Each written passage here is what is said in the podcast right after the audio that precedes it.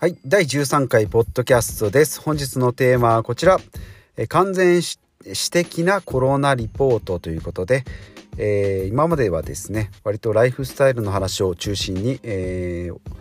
お届けしたんですけども今回はですね、えー、まあ、今年に2月から2月というかまあ去年の12月からですね、え中国の武漢で発生した新型コロナウイルスなんですけれども、まあ、これでですね今年に入ってですねもう日本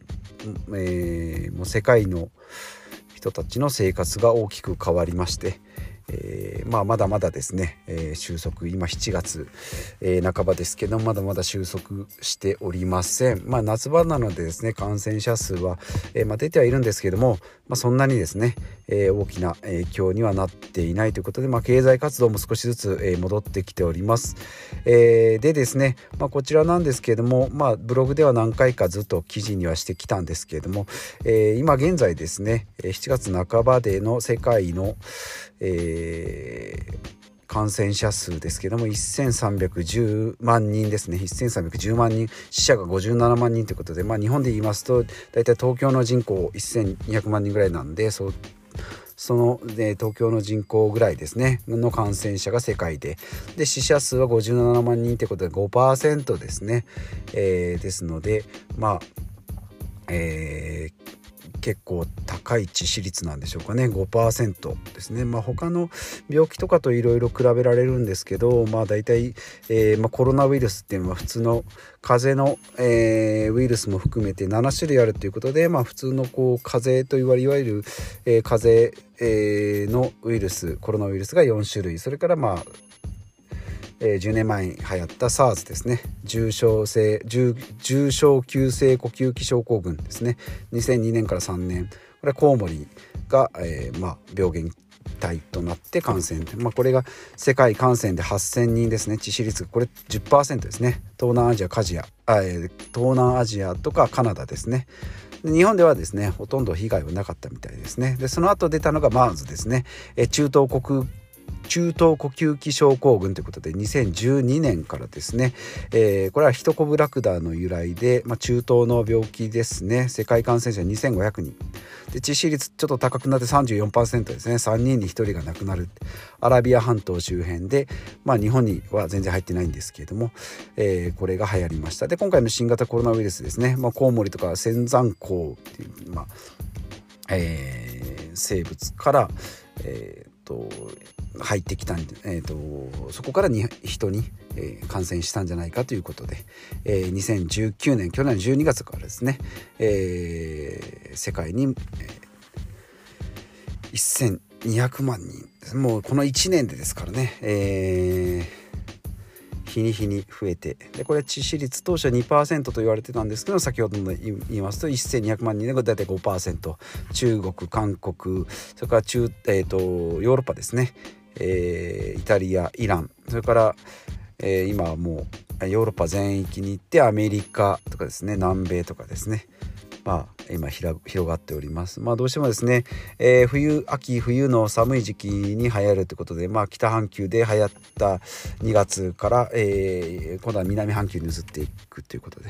でまあこれらの感染予防なんですけどやっぱ普通の風邪と同じように手洗いそれからまあ手袋眼鏡とかですね、まあ、マスクとかですね、まあ、除菌とかアルコールも一時期なくなりました。マスクが2月ぐらいになくなってその後、えー、アルコールなんかもなくなってですね、えー、アルコールでドアノブとか取っ手とかスマホの画面とかですね。そういうのですけどやっぱり基本的な手洗いがですね一番みたいですね。で、まあ、マスクはまあ見た目の、えー、防御策まあ見た目の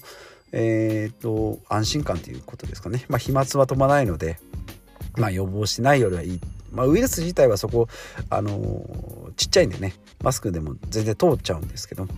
まあその辺ですね。飛沫とかの、えー、感染ですね。あの防護シート透明なシートとかもレジとかにあるもそうですけどもそういう感染の、えー、見た目で感染が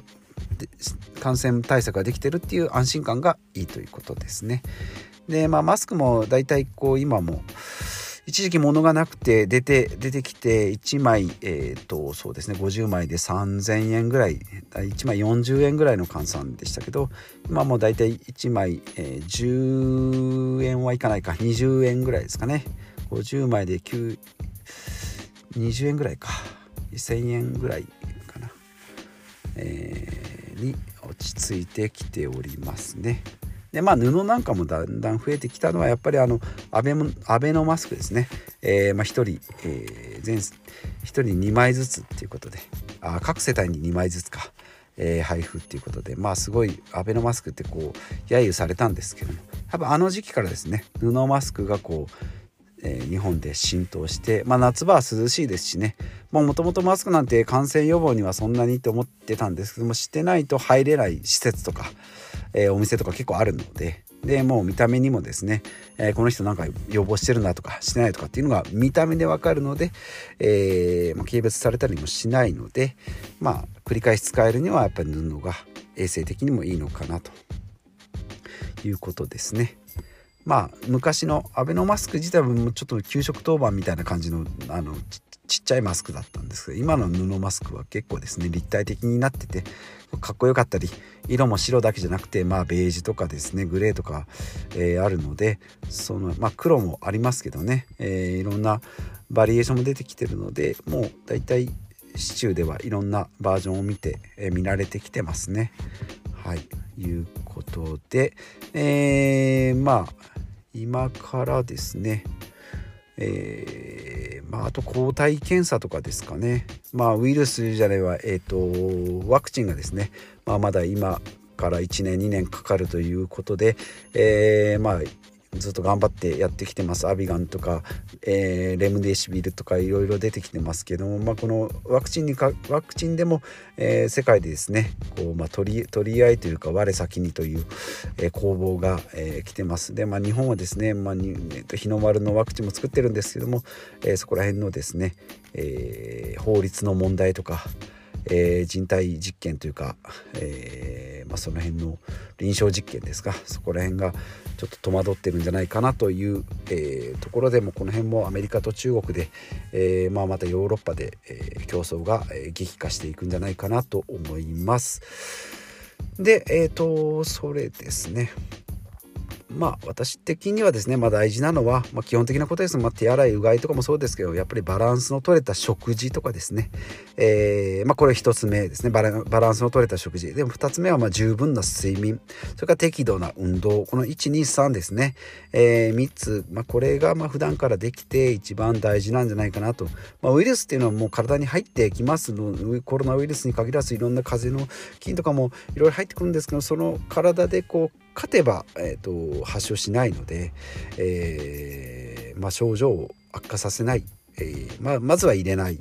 それから入れてもその抗体自分の免疫でこう打ち勝つという体づくりっていうのが一番大事なんじゃないかなということですね。でまあ今ニュースで毎日何人感染しましたとかっていうクラスターとかって言ってますけどやっぱりその辺の自己管理ですね結局、まあ、検査はすれば出てきますしでまあ一番問題なのは感染者が出て重症者が、まあ、感染者が出ても8割ぐらいは、えーと、無症状とか。で何パーセントか5%か何パーセントか数パーセントの人が重症。でその中で日本の場合だと,、えーと、2%あ違う0.5%ぐらいか。が致死率ということなのでだいたい感染者の1割5から1割5%から10%ぐらいが、まあ、重症ということで、まあ、重症の方はその、ね、心肺装置とかをつけるのに病院が、えー、空いてないとか、えー、たらい回しになるっていうのを防ぐためにですね、えー、感染者の数をあぶり出すよりもその病院の施設の拡充ですね。隔離施設の拡充というのをしっかりやっていきたいなというその点では今は全然夏場7月半ばですけれども重症者数は全国で30人。東京でも6えー、と3人とか4人とかなのでまだまだ、まあ、安心はできないですけど、えー、200人感染者が出たとかっていう報道にこう一喜一憂しないようにしていこうかなと思っております。まあ、これからですね経済活動もどんどん活発になってきますので、えー、まあ、飲食とかですね、まあ、行楽観光とかですね、まあ、徐々に徐々にこう余暇を楽しむもうこの半年どこも出てどこも出てないこともないんですけど、まあ、買い物以外ですね食料品とかの買い物以外のああの贅沢と言われるような買い物をしてないのでそこら辺の社会活動経済活動とかですねあとはまあ学校とかの、まあ、スポーツとかですね社会活動も少しずつ、えー、回復させていくのがいいかなと思います。まあもちろん世界のですねえ感染状況とかも見ながら、えー、冬場で流行今後秋冬になっていくにつれて、えー、リスクが拡大していくと思いますのでそういった感染対策も、えー、しっかり行っていきたいなというふうに思っております。ということで今日は、えー、以上です。